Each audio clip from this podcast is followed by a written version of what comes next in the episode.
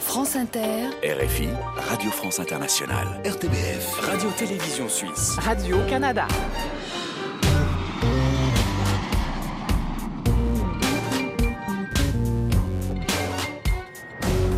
Bonjour à tous, bienvenue dans la librairie francophone estivale et dans ce grand voyage à travers les cultures du monde. Confidence, reportage, club francophone, rencontre, questionnaire de Proust et voyage estival, voici le sommaire de cette édition. Aujourd'hui dans le club francophone, le chef Thierry Marx nous accueille sur la Tour Eiffel avec la nutritionniste Alexandra Dalu pour un livre inattendu sur la cuisine et la santé. Vous entendrez un reportage exclusif à Marcinelle en Belgique dans les coulisses du journal de Spirou. Notre voyage estival vous emmènera à Nice avec Jean-Marie Gustave Leclésio et Marc Lévy. Vous entendrez aussi Catherine Meurice et le romancier cinéaste tchadien Mahamat Saleh Haroun. Le tout dans une ambiance très musicale. Installez-vous, le voyage commence. la librairie francophone estivale. Emmanuel Kérad. Et on démarre cette émission avec La Confidence. Cet été, neuf personnalités vous racontent une anecdote personnelle jamais racontée dans les médias. Si vous en avez manqué, vous pouvez les écouter en podcast balado diffusion bien sûr. Aujourd'hui, c'est l'auteur du célèbre Fakir. Vous savez, celui qui est coincé dans une armoire. Il s'agit de Romain Puertolas qui vous fait sa confidence. Alors une anecdote était responsable du virage que j'ai opéré dans mes derniers romans, puisque c'était pour euh, l'écriture de la police des fleurs, des arbres et des forêts. Euh, je vais en Suisse, je vais au Salon de Genève, et là à l'aéroport, je vois plein de livres d'un auteur dont je ne révélerai pas le nom. Et là, je demande, mais qui c'est? À la personne qui était venue me chercher oh, C'est un grand auteur suisse et il a écrit ce livre. Et il commence à me pitcher euh, le roman. Et là, merveille, je me suis dit, mais waouh, quelle idée, ça m'a, j'ai adoré l'idée. J'arrive au salon de Genève, je vais euh, voir cet auteur. Bien entendu, je lui prends son livre, on devient copain ensuite, et ah, je signe des livres. Et la première chose que je fais en rentrant à la chambre le soir, c'est de me mettre à la lecture de ce livre, de ce roman. Et là, eh ben, je lis, je lis, je lis, je lis, et en fait, je n'avais pas du tout compris la même chose qu'on m'avait pitché, en fait, parce que là, on pouvait comprendre de deux manières. Et, et en fait, moi, j'ai pensé à autre chose. Et d'un coup, je me suis dit, ben tiens, ce roman-là, je vais l'écrire. Et euh, ce Ah oui. twist, ce coup de théâtre que j'ai eu moi, je vais l'écrire. Ça a donné la police des fleurs, des arbres et des forêts. Vous avez piqué l'idée sans piquer l'idée. Exactement. C'est euh, mal comprendre, comprendre autre chose. Et voilà, et c'est ce qui a opéré ce virage maintenant, puisque j'écris des livres avec des rebondissements, Ouais. avec des surprises finales. Ouais. Et c'est venu euh, vraiment de cette idée et de cet événement au Salon de Genève. Alors, qui était cet auteur suisse? Marc Woltenhauer. D'accord. Bon, on le salue au Voilà. passage. On ne dit pas, par contre, le roman qui m'a inspiré, parce que ça Non. pourrait donner des pistes. Romain Puertolas qui a publié Les Ravissantes aux éditions Albin Michel. On part en Belgique dans les coulisses du journal de Spirou avec deux auteurs cultes du journal, un reportage inédit et exclusif. Eh bien bonjour, bienvenue chez Dupuis. Alors vous trouvez directement sur le toit de- des éditions où il y a une petite euh, exploitation de miel avec euh, trois ruches et des abeilles. Voilà. Voilà, c'est ça. On est exactement sur le toit de la maison d'édition Dupuis. On va aller dans les coulisses du journal de Spirou que vous connaissez tous. C'est un véritable privilège. On commence, le soleil est là, c'est déjà bien. Et on a des abeilles autour de nous. On va les laisser quand même faire leur travail parce qu'effectivement, vous avez des produits dérivés. On les connaît tous, mais il y a aussi du miel Dupuis. Voilà, du miel Dupuis, c'est un premier produit dérivé de la boîte. Bon, bonjour Frédéric Nifle. Bonjour. Merci beaucoup de nous accueillir ici. Nous allons rejoindre Baptême et Jean-Ry. Baptême qui dessine le marsupilami. Jean-Ry, c'est Spirou et Fantasio. Ils avaient repris Spirou et Fantasio avec Tom. Et puis le petit Spirou, évidemment. On va aller dans les coulisses du journal. Vous allez nous faire visiter cet endroit incroyable. Alors, on va quitter cette- ce toit. Salut, c'est moi, le petit Spirou. Eux, c'est mes copains. On adore l'école, surtout pour faire des bêtises. Elle, c'est ma mère, la plus cool des mamans. Tu commences l'école de Groom à la rentrée prochaine. Déjà Voilà, alors on a une coursive. Alors c'est très grand, hein, Frédéric, parce que il y a beaucoup de bureaux ici. On a, euh, par exemple, juste à côté. euh, l'élaboration des dessins animés. Absolument, c'est ici par exemple qu'on est en train de développer la série DAD en dessin animé. Il va y avoir un grand nombre d'épisodes qui vont bientôt paraître sur les chaînes de télé.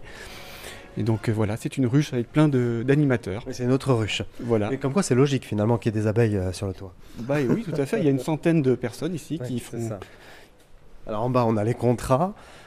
C'est sur 3-4 étages, hein, en fait, ici. Et puis on a évidemment la rédaction du journal qu'on va découvrir dans un instant. On va descendre cet escalier en bois, Frédéric. Plus on descend, plus on rigole. oui, c'est ça le principe. Ici, voilà, on est dans les contrats, on est dans l'économique. La production derrière aussi. Là, on va continuer à descendre et on va atterrir à la rédaction directement. Euh, Alors on voit d'ici hein, les personnages, il y a le petit Spirou avec un parachute, on a Yoko Tsuno euh, qui est accroché à une rambarde. Voilà, on arrive donc euh, devant la rédaction du journal avec un dessin sur l'une des vitres qui rend hommage à, Raoul Covin, Frédéric. Oui, vous avez remarqué qu'en fait ben, toutes les pièces sont vitrées, donc on voit directement tout ce qui se passe à l'intérieur. La rédaction ici, vous entrez.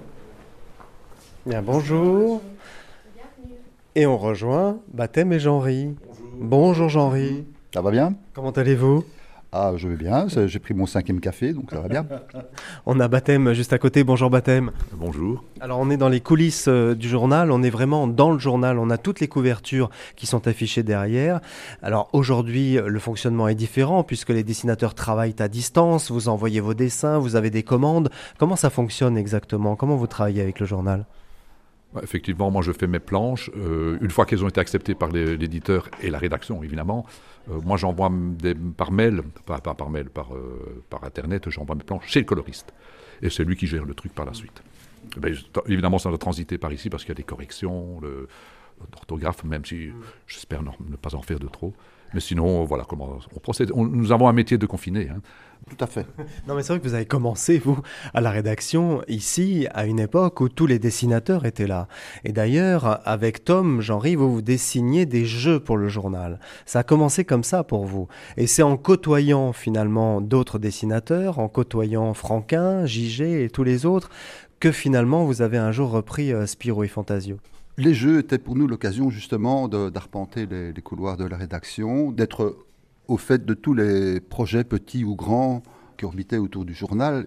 Les jeux, c'était un alibi pour faire nos preuves et euh, espérer à un moment donné euh, séduire euh, l'éditeur avec une bande dessinée à part entière. Quoi. Et puis bon, ben voilà, on, on s'est fait prendre un petit peu puisque Monsieur Dupuis nous a demandé de carrément reprendre la série alors, du coup, après, il y a eu le petit Spirou, le petit Spirou et le marsupilami, baptême, qui deviennent les emblèmes, les vitrines, en fait, du journal de Spirou. Comment on fait la une du journal? Comment ça se passe, ça? Parce que le marsu et le petit Spirou se sont retrouvés à la une plusieurs fois. Mais il suffit que quelqu'un de les autorités compétentes vous, vous invitent à le faire. Frédéric qui est juste à côté, c'est ça? Approchez-vous, Frédéric. Hein, il n'ose pas. Mais... J'ai entendu un compété. Oui. c'est vrai, on l'observe quand il y a une couverture avec le marsupilami, ça se voit un peu mieux. Eh voilà. Donc on a fait récemment euh, pour les 70 ans du, du, marsupilami que tu as eu la gentillesse de faire.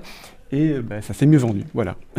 Et le petit Spirou, ben, euh, on sait bien aussi que c'est une, un personnage qui est terriblement euh, attaché au journal. On aimerait qu'il soit un peu plus présent, faut un peu bosser, mon ben, Ça va, écoute, euh, je viens d'en terminer un, je viens d'envoyer un gag ce matin, euh, que tu n'as pas vu évidemment. Euh, il faut bosser aussi de ton côté. Hein.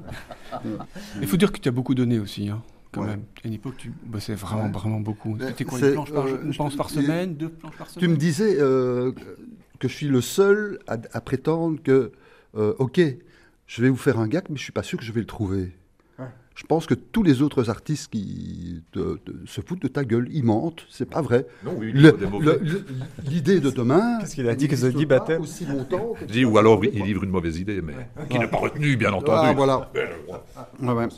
Pour moi, c'est problème de dessin. Pour moi, c'est un miracle d'être parvenu à faire un album. Euh, on discute boulot là?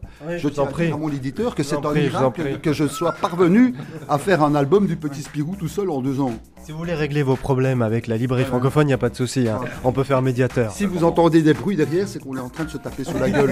Euh. À la rédaction du journal de Spirou.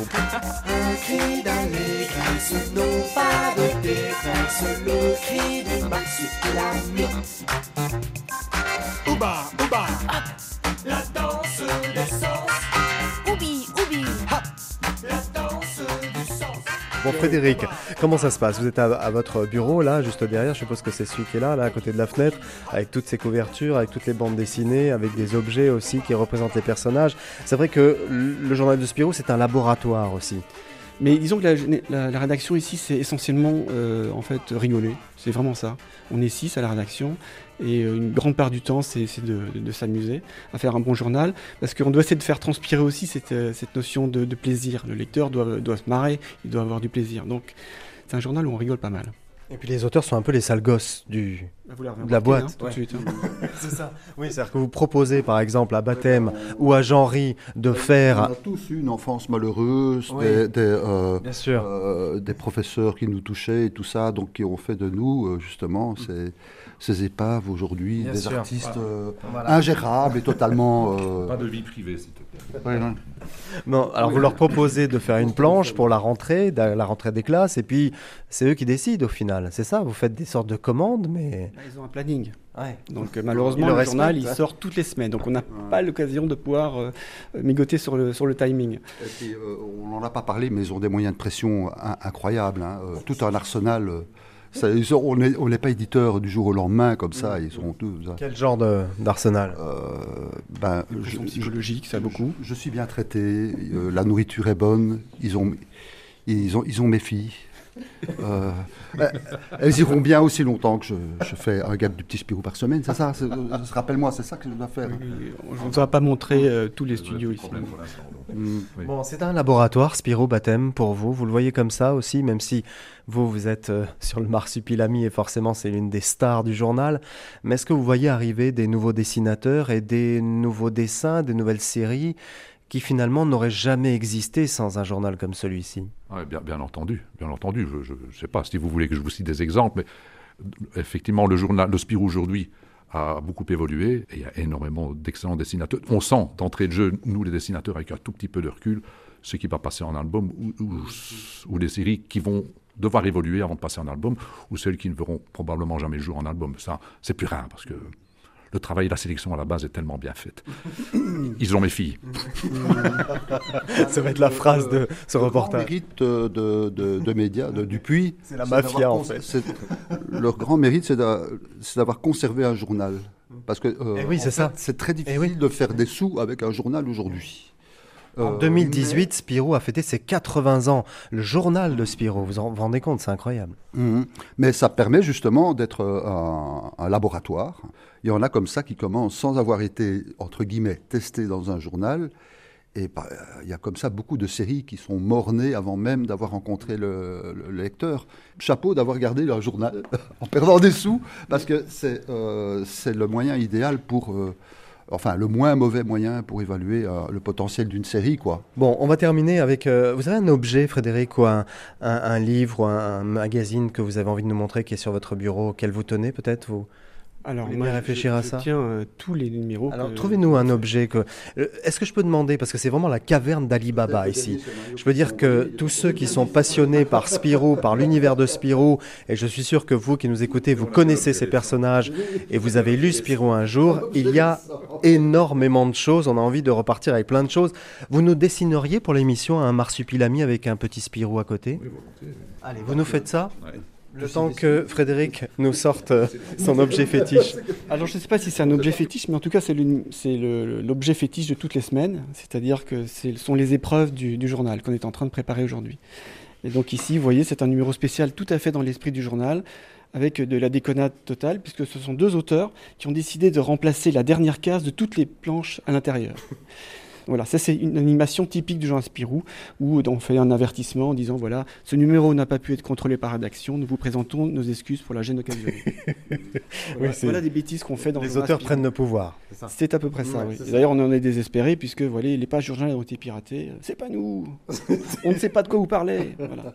Et donc, c'est de la déconnade du début à la fin, euh, assez, assez rigolo. Alors, journal du 17 août, hein, donc c'est vraiment un, un privilège parce qu'on a là la maquette du 17 août qui sortira donc euh, presque à la fin de l'été. On va pas dire que le 17 c'est la fin de l'été, ça angoisse tout le monde. Oui.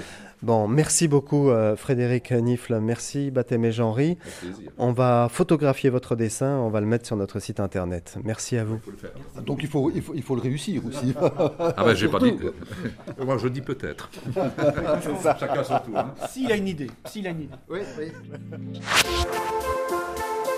La librairie francophone estivale. Longtemps, je me suis couché de bonne heure. On passe à notre petit questionnaire de Proust francophone, séquence empruntée à la version télé de la librairie francophone à découvrir sur TV5 Monde, RTS2, RTBF La 3 et ici RTV de Radio-Canada. Toutes les émissions sont à retrouver sur le site internet de votre télévision francophone. Aujourd'hui, c'est la dessinatrice Catherine Meurice qui est sur le grill.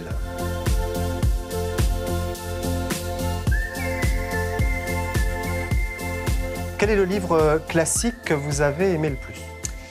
La recherche du temps perdu, mais je dirais peut-être le tome 2, D'accord. La l'ombre des jeunes filles en fleurs. Le livre qui vous a traumatisé Justine ou les malheurs de la vertu de Sade. Ah oui. Terrible, terrible. J'ai- pas pu achever. Le peintre ou le sculpteur qui vous impressionne le plus Vous, la grande Euh, dessinatrice. c'est difficile parce qu'il y en a un Eh oui. par semaine. En ce moment, c'est Valoton. ah oui. Félix Ouais, magnifique, Ouais. Ouais. Euh, Le plat et la boisson que vous adorez Les huîtres.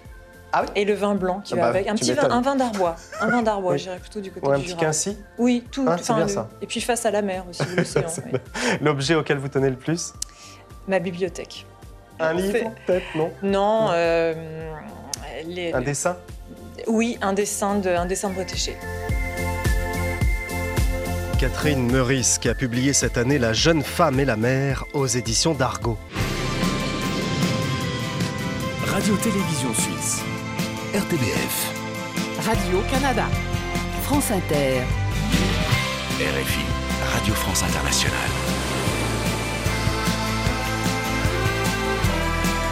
La librairie francophone estivale. Emmanuel Guérard. Le club francophone de Thierry Marx aujourd'hui, un grand chef qui publie un livre sur l'alimentation et la santé avec un médecin spécialiste en nutrition. Bonjour Thierry Marx. Bonjour. Merci beaucoup de nous accueillir dans ce lieu incroyable, dans une brasserie que vous venez d'ouvrir sur la Tour Eiffel. Pouvez-vous nous décrire cet endroit d'abord? Alors c'est un endroit assez magique. D'abord, c'était le premier restaurant était à cet endroit-là sur la Tour Eiffel. Pour moi, la Tour Eiffel, c'est un des plus beaux symboles ouvriers qui existent parce que Gustave Eiffel dessine la Tour Eiffel, la, la conçoit, mais c'est des compagnons levageurs qui vont lever, et notamment Eugène Milon, qui a dirigé les travaux de cette Tour Eiffel. Et puis une brasserie, c'est intéressant parce que ça brasse du monde. Et puis c'est une cuisine simple. Et euh, il y a peu d'offres, hein. on a trois entrées, trois plats, trois desserts, mais euh, c'est renoué et tout est fabriqué sur place. C'est-à-dire que rien n'est acheté ou rien ne provient d'une façon industrielle. Très bien, alors on a effectivement le Trocadéro face à nous, la Seine qui coule juste en bas. On est au premier étage de la Tour Eiffel. Bonjour Alexandra Dalu. Bonjour. Vous êtes ravi d'être ici vous aussi parce que c'est un symbole mondial, symbole de la France, mais pas seulement. Vous publiez donc avec Thierry Marx L'assiette santé aux éditions Flammarion. En introduction, vous dites que le surpoids est une épidémie mondiale et cela peut toucher tout le monde. Alors c'est pas moi qui le dis, hein, ce sont les chiffres et l'OMS qui le rappellent. Oui, on est quand même sur 18 millions de surpoids et d'obèses en France, pays de la gastronomie, donc il faut s'y intéresser. C'est un problème de santé publique désormais. Alors c'est vrai que vous dites dans le livre que ce qui cause le surpoids, c'est l'alimentation bas de gamme. Est-ce que les supermarchés et les restaurants pas chers sont les responsables, Thierry Marx? Alors, j'ai plutôt attaqué euh, indirectement l'industrie agroalimentaire euh, qui s'adapte euh, en permanence. Elle, fait des produits qui sont bien souvent trop sucrés, trop gras, avec des provenances qui sont beaucoup trop incertaines. Et ensuite, les rois du marketing vont faire en sorte de faire de vous un consommateur, voire un surconsommateur, or qu'elle devrait faire de vous un mangeur. Et tout le travail que nous avons à mener aujourd'hui, c'est de dire, et de dénoncer aussi par moments, notamment nous qui représentons un peu le monde de l'artisanat, que ces produits n'ont rien à faire dans nos assiettes et euh, qu'on n'est pas obligé de se les laisser imposer. Et je crois à l'hybridation des cerveaux et euh, la rencontre avec Alexandra me paraissait être une évidence quand on veut parler d'anti-âge, quand on veut parler de surpoids, quand on veut parler de cuisine, même quand euh, le 10 du mois, hélas, pour beaucoup de nos concitoyens, eh bien, on est à l'euro près. Et ça aussi, c'est un sujet parce que quand vous êtes dans une, masse sociale euh, qui, par moment, a vraiment des problèmes de budget et d'entendre parler tout le temps de régime, d'abord, vous ne savez pas de quoi on vous parle et est-ce que ça vous concerne ou pas. Et donc, ce livre, et je le revendique, est une vulgarisation pour permettre à des gens, des fois les plus modestes, les moins bien informés, de pouvoir aussi réguler leur poids et pas de faire confiance à l'industrie en permanence pour les nourrir. Oui, parce que être en bonne santé, Alexandra Dalu, grâce à son alimentation, c'est vrai que on se dit que c'est une question de moyens. Il faut avoir les moyens de s'acheter des bons produits, par exemple. Alors, la santé, c'est un ensemble de choses. D'ailleurs, je parlais de l'OMS, hein, la définition de la santé, ça comprend le bien-être et le bien-être social également. Donc, euh, dans le livre, par exemple, on parle euh, à un moment donné de sport, et le sport amène à la santé. Parce que quand vous allez faire du sport, si par exemple vous vous trouvez essoufflé, vous vous dites, tiens, je vais aller voir le cardiologue et le pneumologue.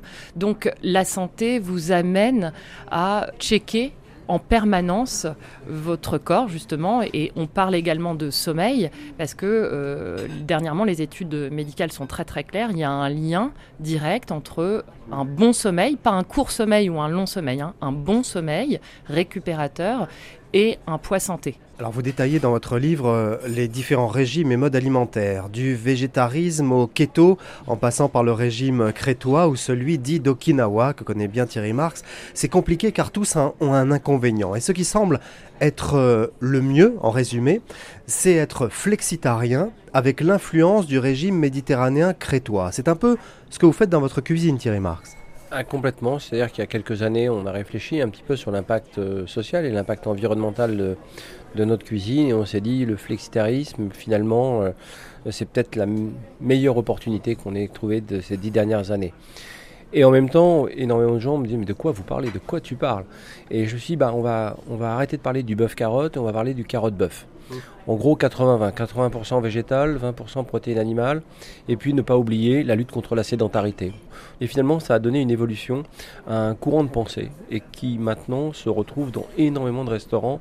Ça veut dire que si ça touche le restaurant, tôt ou tard, ça touchera euh, le grand public. En fait, si je regarde le 19e et le 20e siècle, le, milieu jusqu'au milieu du 20e siècle, les gens étaient assez flexitariens. C'est-à-dire qu'on avait une viande, le poulet du dimanche, un morceau de jambon à mettre dans la, dans la soupe du quotidien, et finalement, on était flexitariens. Et on avait moins ces problèmes de surconsommation de produits dont nous n'avons pas besoin. Alors il y a une règle aussi, Alexandra Dalu, pour être en forme, avec cette règle aussi des, des 80%, 20% de Thierry Marx, du végétal, de l'animal, c'est le tour de l'abdomen, le périmètre abdominal. Il faudrait qu'une femme fasse 84 cm maximum, et chez l'homme c'est 102, c'est ça? Alors en fait, le périmètre abdominal, il est très intéressant parce que la graisse viscérale, la graisse que vous avez au niveau de l'abdomen, c'est une graisse qui euh, malheureusement augmente le risque cancérigène tout type euh, confondu, augmente euh, le risque cardiovasculaire d'avoir AVC, crise cardiaque, également hypertension artérielle. Et on sait également que quand vous gagnez un centimètre de graisse abdominale, vous gagnez malheureusement un centimètre de graisse dans le foie. Et la stéatose, le foie gras, pose problème puisqu'après vous avez différents stades. Et voilà, là c'est pas très glamour, mais on arrive à la cirrhose et au cancer du foie. Donc le périmètre abdominal c'est facile. Vous prenez un mètre mesure et voilà, je conseille à tous les gens de le faire à la maison. Et si une femme voit que son périmètre abdominal est plus de 84 cm, faut qu'elle consulte. Et pour l'homme euh, supérieur à 102 cm, faut qu'elle consulte également. Voilà, donc c'est exactement ce que j'ai fait en finissant le livre. Je me suis jeté sur un mètre parce que franchement, on est pétrifié à la fin parce qu'on se dit qu'on a tout faux, pas d'alcool, pas de sucre. Hein, vous donnez tous ces conseils, vous avez raison. Mais heureusement, euh, heureusement qu'il y a les recettes de Thierry Marx parce que ces recettes-là, elles sont savoureuses. Il y en a des très légères, très diététiques, comme on dit, et puis d'autres avec 200 grammes de sucre, Thierry, pour la pâte à tartiner. Et puis 300 grammes de sauce soja et de sauce huître pour la salade de bœuf taille. On sait que c'est très salé. Bon, voilà, vous faites des, pas de côté. Alors, non, non, je ne fais pas de pas de côté. D'abord, je vais revenir au XVIe siècle, à Paracels. Paracels disait c'est la dose qui fait le poison. Donc, ça, c'est une chose. Après, quand je donne ces proportions pour les sauces, c'est beaucoup. Mais on va se retrouver avec un litre de sauce. C'est-à-dire qu'on aura fait de la sauce pour une semaine. Et euh, quand on commence à, à se dire, tiens, je vais faire un petit peu attention à ma vie, à mon poids, à mon bien-être, je vais commencer donc à cuisiner. Je n'ai pas le temps. Dès lors que vous décidez, et ça, il faut l'entendre, de faire la cuisine. Même si vous pensez être un piètre ou une piètre cuisinière ou un piètre cuisinier, il faut faire la cuisine. Un œuf dur, vous pouvez pas le rater. Un œuf mollet, vous pouvez pas le rater. Trouvez-vous 15 minutes pour faire la cuisine. 15 minutes. Même si vous la loupez, ce sera toujours meilleur que d'aller surconsommer des produits industriels. La librairie francophone estivale sur la Tour Eiffel, la brasserie Madame de Thierry Marx. Thierry Marx qui accueille donc aujourd'hui dans ce club francophone Alexandra Dalu. Justement, cette période estivale, moment où l'on mange ailleurs que chez soi. Que conseillez-vous? Car les tentations sont très grandes pour se nourrir très mal sans vraiment s'en rendre compte au final. Alors, comme le rappelait Thierry, c'est la dose qui fait le poison. Euh, ce qu'il faut, c'est se poser la question si tous les jours je mange des glaces et en plus à tous les repas, c'est sûr que ça va être euh, à un moment trop calorique au bout de la première semaine, de la deuxième semaine, troisième semaine de vacances. Donc peut-être se dire, tiens, euh, je me réserve pour quelques desserts dans la semaine. Et puis il y a des petites astuces quand on mange sucré, c'est de le combiner à du gras, c'est-à-dire si vous a- ou de la fibre et ou de la fibre. C'est-à-dire que vous pouvez avoir euh, une glace et une banane ou une pomme. Et donc la fibre du fruit, ou si vous avez associé ça avec 5 amandes ou 5 noix, encore mieux, parce qu'il y aura de la fibre, encore une fois, dans ces oléagineux, et il y aura du gras. Ça va enrober finalement le sucre et ça va créer un genre de micelle. Et donc, euh, ça va ralentir l'absorption du sucre. Donc, tout ça, c'est un bon équilibre qu'on peut avoir euh, très facilement, euh, tout en restant euh, gourmet et gourmand. Voilà, il y a des principes à appliquer qui sont méconnus. Euh, D'abord, Thierry Marx, il faut manger du beau. Euh, c'est dit dans le livre, je ne sais pas qui a écrit ce texte-là, mais dresser une belle assiette, ça compte beaucoup. Ça compte même dans le goût. Bien sûr, le, le- le beau égale le bon. Ça se vérifie euh, bien souvent au Japon, on l'écrit comme ça. euh, Dans les loges de l'ombre, par exemple, on dit euh, la cuisine, ça se regarde, ça se médite et ça se mange. Et j'aime bien ce propos. Donc effectivement, euh, quand c'est beau, bien souvent, c'est bon. Et prendre cette attention-là pour soi-même et pour les gens qu'on veut recevoir, c'est extrêmement important. Et puis deux, un bon produit de qualité vous amène plus rapidement à satiété. Alors plus les légumes et les fruits sont colorés, dites-vous, plus ils contiennent d'antioxydants. Ça c'est intéressant à savoir. Et docteur Dalu, il ne faut pas consommer des fruits en dehors des repas. Vous expliquez ça en long et en large, parce qu'on on pense que se gaver de fruits c'est bon pour la santé, c'est sain, sauf que c'est plein de sucre aussi. Alors c'est pour ça que de toute façon euh, toutes les écoles de diabétologie sont d'accord entre elles. Le sucre, on ne le mange pas en dehors du repas. Parce que dès que vous mangez quelque chose, vous relancez votre système de digestion et ça fait des pics d'insuline. Et ça, euh, pour simplifier, cette insuline qui est là pour vous protéger votre système euh, de sucre et de gras dans le corps, bah, va s'épuiser à force. Donc le fruit peut être, euh, bah, en été, on, on mange souvent du melon en entrée, donc ça peut être en entrée, mais au cours du repas. Donc le, le fruit, même si c'est excellent de manger des fruits, bien entendu, même si vous êtes en smoothies, il faudra toujours que ce soit combiné à un repas. Bon, merci beaucoup. Quand vous êtes euh, sur cette tour Eiffel, au premier étage, Thierry Marx, que vous travaillez là, dans cette brasserie, vous, vous regardez un petit peu ou vous êtes tout le temps la tête dans le guidon, comme on dit? Je regarde à l'est, à l'est d'où je viens. Je viens de l'est parisien. Oui. Et jamais j'ai imaginé, bien que j'ai mené tous les combats pour le faire, me dire ben, un jour mon nom sera inscrit sur cette euh, magnifique emblème qui est la Tour Eiffel. Donc là, c'est sur notre droite, là. exactement, vous avez le cap à l'est là. Et c'est vrai que. Le micro cap à l'est. C'était euh, le haut, euh, dans les hauts de Ménilmontant, dans mon- ma petite enfance. Eh bien, je voyais cette tour Eiffel qui me paraissait petite et qui me paraissait être un géant quand on venait à pied sous la tour Eiffel. Bon, merci beaucoup Thierry Marx. Merci Alexandra Dalu. Merci. Merci à vous. Donc l'assiette santé est parue chez Flammarion. Bel été à tous. Merci. Merci.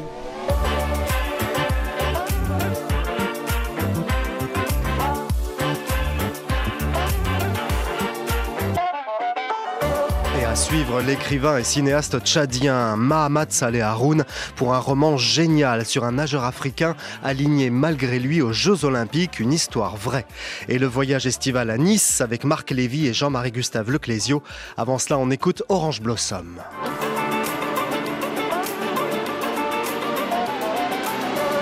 Quand s'en ira cette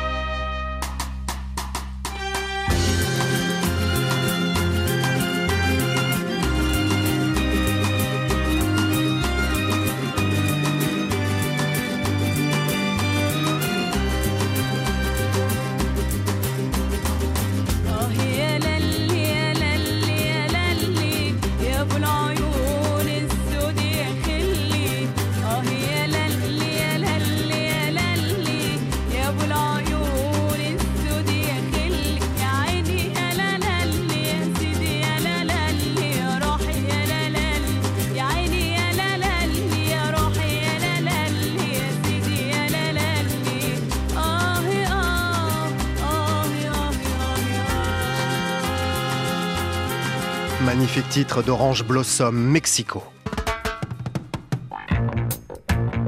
Emmanuel Kérad, la librairie francophone estivale. Get up, stand up. Stand up for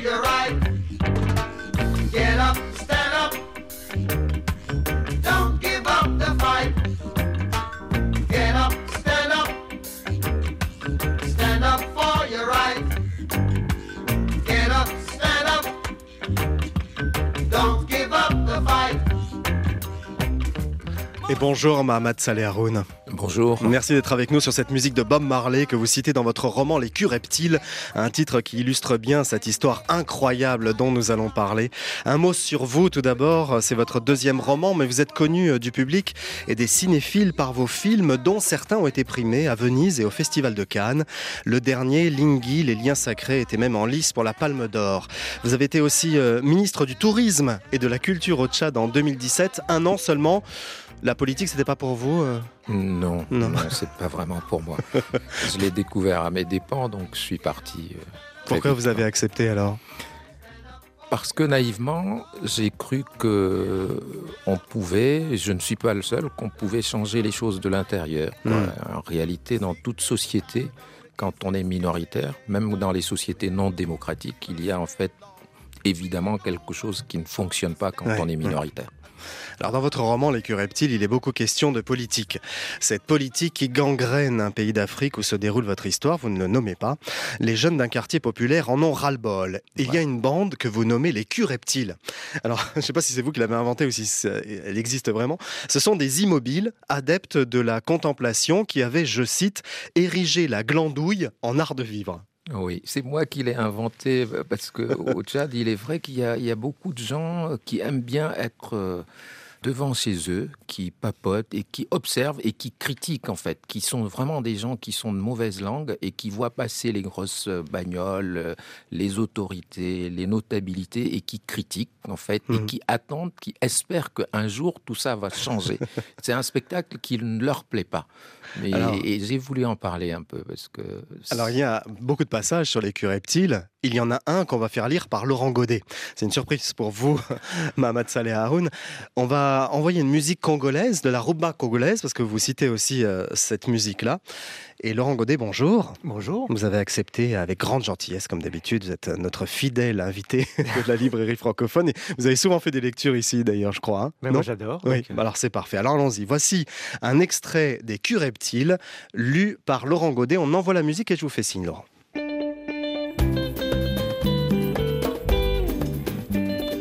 Pour les culs reptiles, tout se passait comme si les jours n'étaient que la répétition d'un temps circulaire.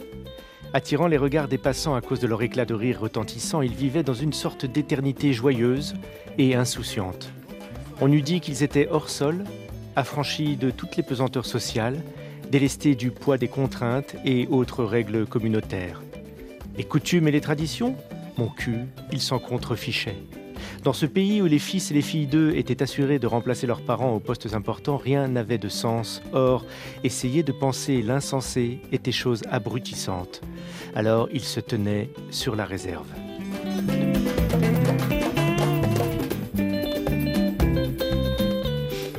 Voilà, Mohamed Saleh Haroun. Cet extrait est lu par Laurent Godet. C'est vrai qu'ils se tiennent sur la réserve. Parmi ces jeunes, il y a Bourma, qui se tient à l'écart des reptiles, lui, mais qui va, lors de la destruction du quartier par le gouvernement, parce qu'on va en arriver là, partir pour la capitale. Il va vivoter, il va faire le reptile, lui, pendant trois mois. Et un jour, à la radio, il entend un appel de la Fédération nationale de natation qui recrute des nageurs.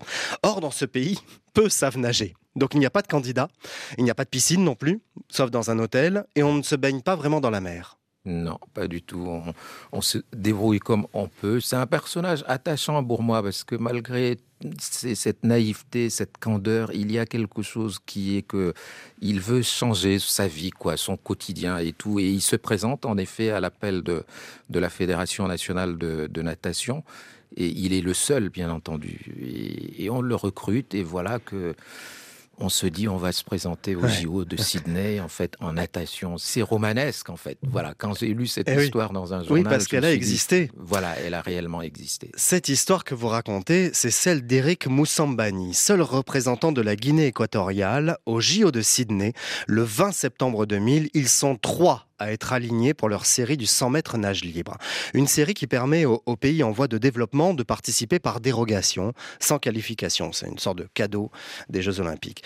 Et ces deux concurrents font ensemble un faux départ. On croit déjà une blague, parce que ça n'arrive jamais ça. Donc ils sont disqualifiés. Il va se retrouver tout seul face à sa ligne d'eau et les juges du comité olympique lui disent de s'élancer. Alors qu'est-ce qu'il fait? Il s'élance, écoutez. C'est inédit comme image. Alors, regardez un petit peu, c'est un style évidemment euh, assez peu académique. Euh, ça vaut son pesant de cacahuètes quand même, ce 100 mètres. Alors, il nage la tête hors de l'eau, euh, tout comme un nageur de water polo. C'est. Eh, non. On se demande s'il va arriver au bout de son 100 mètres. Attention au virage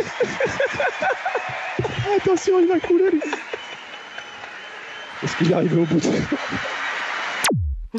Voilà, tous les commentateurs des télé étrangères éclatent de rire, vous en parlez dans le livre, mais ils vont vite le regretter d'ailleurs, hein, parce qu'il y a eu des témoignages après, parce que face à sa ténacité, c'est un héros, le public l'a acclamé toute sa course, tout le monde a rigolé, c'est vrai, parce que c'est humain, hein, on va dire à leur décharge, franchement, ils sont dans un contexte très particulier des JO, ils voient défiler des monstres euh, de compétition, et c'est très tendu, c'est très difficile hein, de, de commenter une course olympique de natation, et là d'un coup il y a cet événement improbable, Voilà. mais il est arrivé au bout. Absolument. C'était un spectacle au sens donc euh, vraiment premier du sens où euh, on pouvait à la limite quand on, les choses deviennent spectaculaires on peut les regarder. En fait il aurait pu se noyer même ce jour-là Eh oui, oui, tellement oui. c'était on observait ça comme un spectacle et ça faisait rire. Et c'est après coup qu'on a pris conscience quand même de, de- de cette ténacité, de cette espèce de besoin d'exister. Mais à ce moment-là, en fait, dans le roman, le personnage de Bourma se bat non seulement pour lui, Mhm. mais en fait pour sauver aussi sa copine. Sa famille, voilà, parce Ouais, qu'on l'a- voilà. menacé. Voilà. C'est quand on lui dit tu vas être aligné sur le 100 mètres, il dit mais ça va pas être possible, je suis incapable d'aller jusqu'à 100 pour mètres. voilà, c'est un marathon pour moi, c'est trop pour moi, je n'y vais pas. Et là on lui dit bon on le prend par le col, on le menace physiquement Oui, et on va on lui menace, dire aussi que euh, sa famille va mourir s'il ne va pas parce qu'il représente le pays, c'est le seul représentant du pays. On va lui construire en tout cas une image trafiquée euh, avec des origines sociales différentes. On lui construit une histoire en quelque sorte. Euh, donc ses parents sont en colère et il y aura une phrase de Camus qui va le hanter, c'est sa mère, je crois, qui lui dit ça. Le propre de l'homme est de ne pas servir le mensonge. Oui, en fait, là, ça le projette dans une espèce de conscience. euh, on dit qu'il est né euh, au Maroc et qu'il a appris la natation là-bas. Il faut vendre, dire que voilà, c'est pas quelqu'un qui sort de n'importe où. Et quand son père lui dit ça, il se dit c'est pas possible et tout, et il, prend conscience Mmh, qu'il est en mmh. train de servir le C'est mensonge. ça. Merci beaucoup, Mohamed Saleh Haroun. Merci à vous. Merci. Les culs reptiles est paru donc chez Gallimard, collection Continent Noir. La librairie francophone estivale. Et il faut lire absolument ce livre. C'est l'heure du voyage estival. Un artiste ou un auteur raconte un voyage qu'il a marqué dans sa vie. Aujourd'hui, un voyage culinaire à travers les origines de deux auteurs, le prix Nobel Jean-Marie Gustave Leclésio et l'auteur au succès international Marc Lévy. La librairie francophone estivale. Emmanuel Kérad. Bonjour Marc Lévy. Bonjour. On sait beaucoup de choses sur vous, notamment votre formidable succès en France et aux États-Unis, traduit partout dans le monde, votre vie aux USA aussi. Ce que l'on sait moins, c'est que vous avez vécu ici, à Nice. À quelle période? J'ai grandi en fait à Beaulieu pendant toute la période de mon école primaire. Mais c'est peut-être le seul endroit du monde où j'ai l'impression d'avoir planté des racines. Je ne sais pas pourquoi. Peut-être parce que les années de l'enfance euh, ou de cette première enfance sont assez formatrices ou constitutrices de votre identité. Il y a euh, un restaurant que j'aime beaucoup à Nice, dont j'ai parlé plusieurs fois dans mes romans, qui est la Petite Maison. Alors le restaurant, justement, parlons d'art culinaire, Marc Lévy, puisque l'art culinaire, ça ancre aussi notre mémoire, ça nous enracine quelque part. Il y a des mets dont vous vous souvenez, vous, Marc? Quand j'étais gamin, on, on allait au marché aux fleurs, au cours Saléa. euh, Et puis ensuite, on se promenait dans les ruelles du Vieux-Nice et là, il y avait quelque chose qui était, euh, pour nous, c'était Nice, c'était la soca. S'acheter une part de soca, c'était la, la fête à l'époque. Les fast-foods n'existaient pas. Dans les saveurs de l'enfance, il y avait la pisse saladière, évidemment. Euh, Racontez, qu'est-ce que c'est que la soca et la pisse saladière bah, la pisse saladière, en fait, c'est une pâte hein, assez fine, un peu sablée ou pas, euh, selon la façon dont on la fait, mais surtout avec dessus une, une confiture d'oignon, euh, des petites olives noires et surtout les anchois niçois qui ont un goût absolument extraordinaire. Et euh, c'était 100 fois meilleur qu'une pizza. Je dis ça avec un esprit très partisan et tout à fait de mauvaise foi. Non mais c'est vrai. Parce qu'il faut défendre les souvenirs de son enfance, comme ça, avec ferveur. Et puis bien sûr, il y a euh, la cuisine niçoise, c'est une cuisine extrêmement riche, c'est une cuisine de saveurs, mais c'est aussi une cuisine de saison. Euh, le citron y était bien sûr présent, euh, mais par exemple, il y avait les beignets de courgettes, c'était un truc, euh, voilà, les beignets de courgettes, c'est exceptionnel hein, et pas si facile à faire. C'est très difficile, ouais. Donc il y avait les beignets de courgettes, il y avait euh, les anchoyades. Dans mon enfance, le, le plat qui nous faisait rêver, enfin la récompense, c'est le pambagna. Alors, euh, si vous pouvez parler de pambagna, c'est que vous avez vraiment grandi ici, parce que sinon, personne ne sait de quoi. Alors, le pambagna, c'était un, gros pain rond, très particulier, qui avait un peu la forme du pain dont on se sert pour les hamburgers, mais là aussi, qui est mille fois meilleur. C'est-à-dire que le pain de hamburger, c'est de l'éponge à côté. Donc, c'était un, un pain avec une vraie croûte, un gros pain rond qu'on ouvrait en deux, qu'on évidait, on, on badigeonnait euh, ce qui restait de mis à l'huile d'olive, qu'on frottait un petit peu à l'ail, et à l'intérieur, on y mettait pratiquement toute une salade niçoise avant de le refermer et de le laisser imbiber, que le, le- le- le pain s'imbibe de l'huile d'olive. euh. Merci Marc, merci beaucoup. Merci. Nice, very nice, disent les wagons galets, en glissant le long de la promenade des Anglais. Nice, very nice, Nice.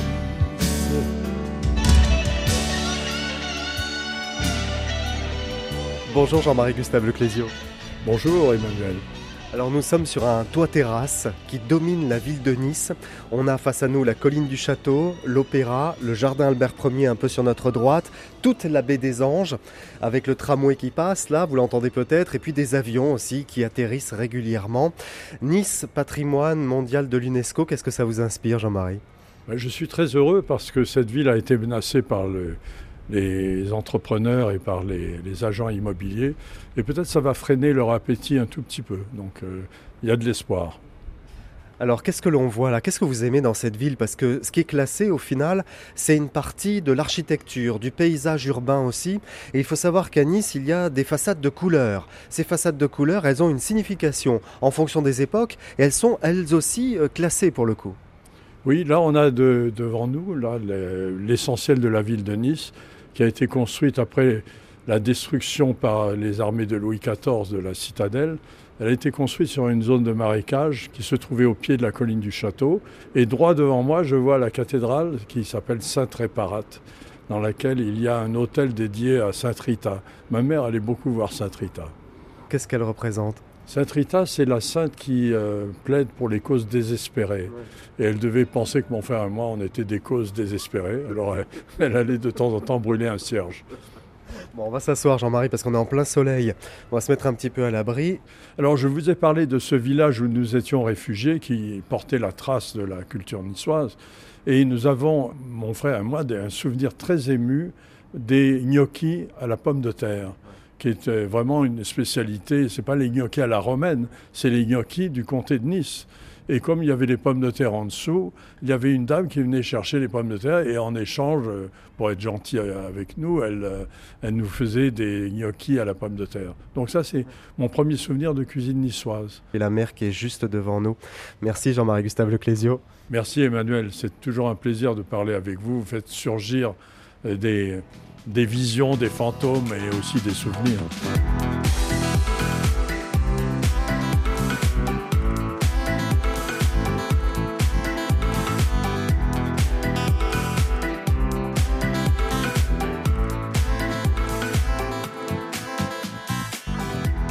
De Jean-Marie Gustave Leclésio est à retrouver chez Gallimard et le nouveau roman de Marc Lévy, Noah, est paru aux éditions Robert Laffont. On termine cette émission avec le bonus créole. Le bonus créole de Didier Van Kovelaert, vous avez choisi un grand artiste qu'on a un peu oublié, mais euh, super artiste. Ah, moi, je ne l'ai pas oublié. Moi, je l'écoute presque tous les jours. C'est vrai qu'on n'entend plus trop, malheureusement. Tellement il est euh, énergique, dynamique. Euh, sa voix, son rythme euh, me rendent joyeux dans les, les moments où je m'énerve, par exemple. Mm. Euh, C'est Ben l'oncle Soul. Ouais. Voilà, je l'ai découvert avec euh, Soulman et puis cette chanson euh, géniale, Petite Sœur. Je trouve que c'est un comédien-chanteur qui donne, qui, ou qui restitue aux mots le, le rythme.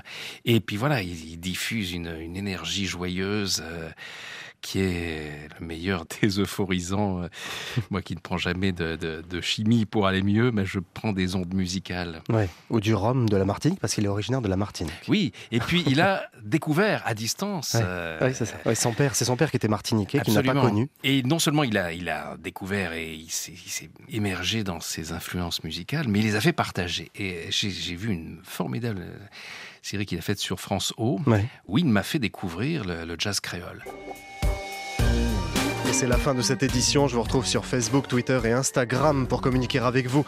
À la rédaction, Jean-Philippe Verret de France Inter, avec les équipes de la RTBF, de Radio-Canada, de la RTS et de RFI. David Leprince avec Sofiane Actib à la réalisation, Thierry Dupin à la prog musicale.